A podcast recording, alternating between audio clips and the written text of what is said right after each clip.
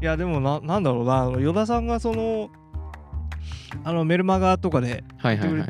たりあとはその聞いてた時に喫煙所で話してたこととか、うんうんうん。その落語に対する分析うん。その回に対する分析とかうん。あったじゃないですか、そう。僕が伝えたかったところって結構そこでおおよかった。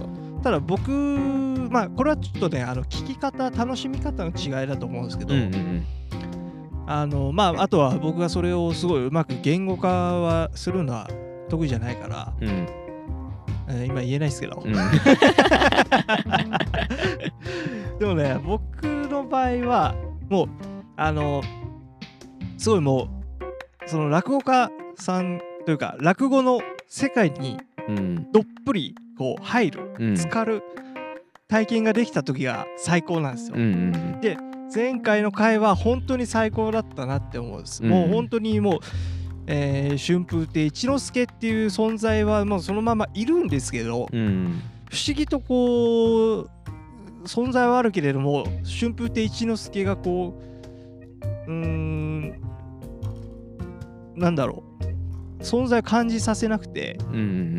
もう落語の世界がこうファーっとこうなんかもうあるようなうん。うん感じさせる。うん。でもそのいいあのこれは別に落語家さんがどうこうじゃないですけど、うん。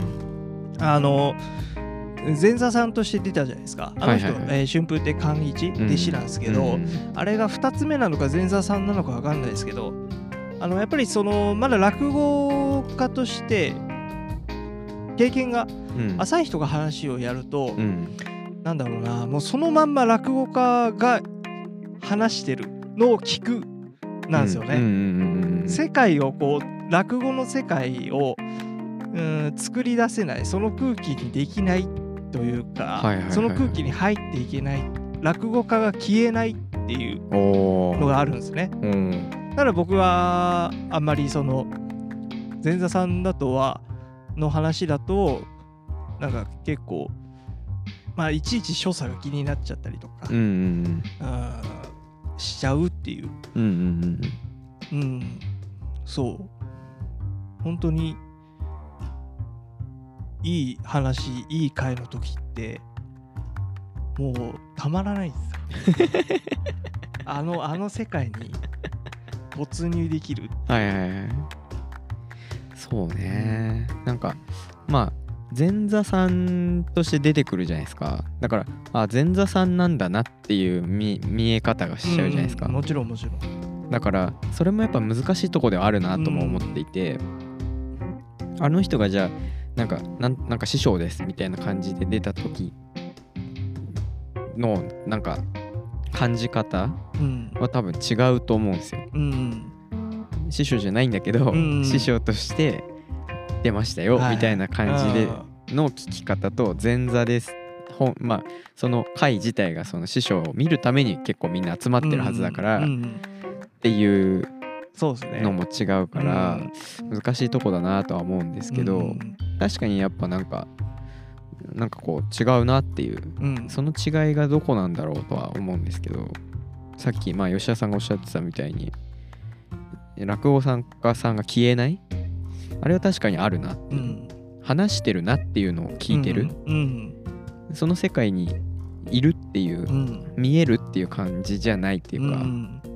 それはまあ確かにあったのかもしれない。まあでもねまああれは独演会だから、うん。本当にそのその人を見に行くっていう会だからまたちょっと特殊なパターンというか特殊な、うん。えー空気なんですけど、うん。今度はあの二人会とかもあるんですよね。はいはいはい、例えばその有名な人2人がじゃあ落語会しましょうみたいな感じで、あとは寄せだとすごいいっぱい人がいるんで、うん。うんまあ寄せの場合だと鳥に向けてこうその空気をつないでいくっはいはいはい。ていう感じなんですよね。うんうん。そこもまたそのなんだろうなあの例えば春風亭一之輔が独演会じゃない時に話す時はまたちょっと違う感じにもなるし、うんうんうんだからそうですね。あの次はあのまあ、第2回企画してるんですけど、うん落語を聞きに行く会。うんうん。あれはそのいわゆる博多天神でやるんですけど日本一豪華な落語会って言われててはいはい。すごいもうトップクラスの人たちがもう東西、えー上方落語江戸落語関係なくも含めてあとは流派も関係なく立川流三遊で一門会、うん。えーあとは落語協会落語芸術協会もう全協会からこう集まるっていうすごい稀有な会なんですけど、うん。ちょっとこの説明長すぎましたね。まあまあまあ。えーでまあまあまあ。えっ、とそう次第2回見に行く時はあのーなんだろうな。春風亭一之輔も出るんですよ。あそうなんだ。はい、でさらに、うん、同レベルというかトップクラスの人たちもうん。プラス34人出る回なんですよね。うん一つの回で。だからそこでのその話し方の違いとか、うんその一之輔とあの別の師匠方のうん。話、あこの人はこういう感じに喋るんだとか、あのーそういうのをすごい楽しんでほしいなって思ったら、うん。そこが楽しめればですよ。はいはい。もっと落語にはまるはずなんですよ。なるほどね。確かに確かに。まあなんか違うなんだろうな。見え方。独演会と、そのいろんな人が出てるやつでの、その話し方もきっと違うし、うん。感じ方もそれで違うんだろうね。と全然違うんですよ。うん。同じ話でも全然違くて、はいはいはい、あと時代によっても全然違くて。うん。だから本当にね奥深いっていうかそれこそ同じ春風亭一之輔でも、うん。回によって全然その日その日によって全然違うから、うん。あれはねもう一生楽しめるんですよ。なるほどね。なんかそれこそライブって感じですようね、ん。その時のその場の流れとか、うん、まあお客さんとかなんかうん一之輔さんは結局その会場の人を見てるじゃないですか、うん。結構、うん。どんな感じの人が集まってて、うん。年齢層とか。うん。例えばなんかあの今日初めて落語を聞きに来る方もいらっしゃると思うんですけどみたいなことを言ってたと思うんですけど、あれは俺たちを見て思ったんじゃないかなとか、うん。言葉を出したんじゃないかなとかはいはいはい。なんかなんだろうそういうのとかもあったんじゃないかなとか、うん。まあ想像なんですけど、いやでもね大体合ってますよ。うん、そうでもまあもうそもそもそういう文化がそもそも落語にあるうんうんうん。っていうのはありますね。うんうん。本当に、えー僕が大好きな柳家小三治っていう人間国宝の、えーもうヘルニアでちょっと骨曲がってるみたいな。もう師匠がいるんですけど、はい。はいでもねやっぱその人って枕の小三治って言われてて。ほあの枕を話しながら今日話すネタを決めるとかっていうのも多々あって、はいはい。その人がもうなんだろう。なもう本当もう超自然な感じで、うん。なんかおじいちゃんのすごい面白いおじいちゃんのなんか話を聞いてるみたいな感じで なんか本当身辺雑記を伺ったってはい。なんか熊の胃の薬効がどうだの 全然わかんない。いい熊の熊のなんだろう。熊のターンです、はいはいはいはいはい。あれすごい高いらしいんですよ。みたいですね。なんかあのダイヤモンドと同価値みたいな言われてでもなんか法律が変わって今個人売買、えーしちゃいけないだかなんだかなんですけどそれがなんかいいやつはなんかなんかでかくてこのどの時期に取るとあのもうすあの冬眠前か冬眠後に取っちゃうと全然しぼんでてよくないとか。ああ。なんかそんなことを話しながらあ今日はうどの話にしましょうかね。ねえ。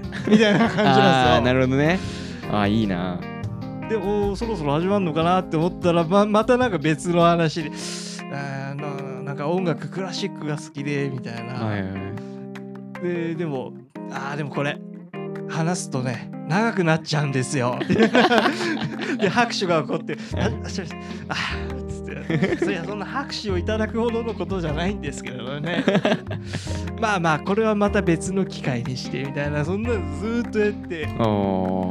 でようやく話に入るみたいな。なるほどね、まあ、そこまでやる落語家さんはもううん。本当にほとんどいないですけど、うんうんあの人だけですけど、うんみんなあのやっぱり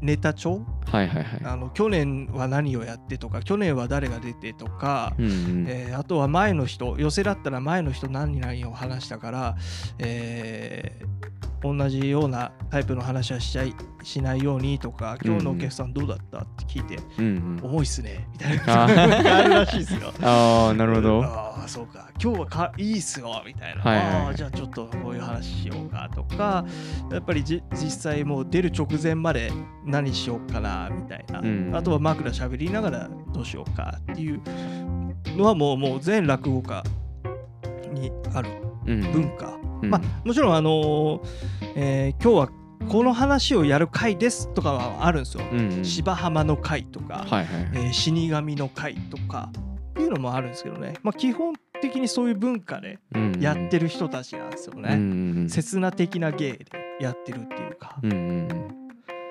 うん。なるほど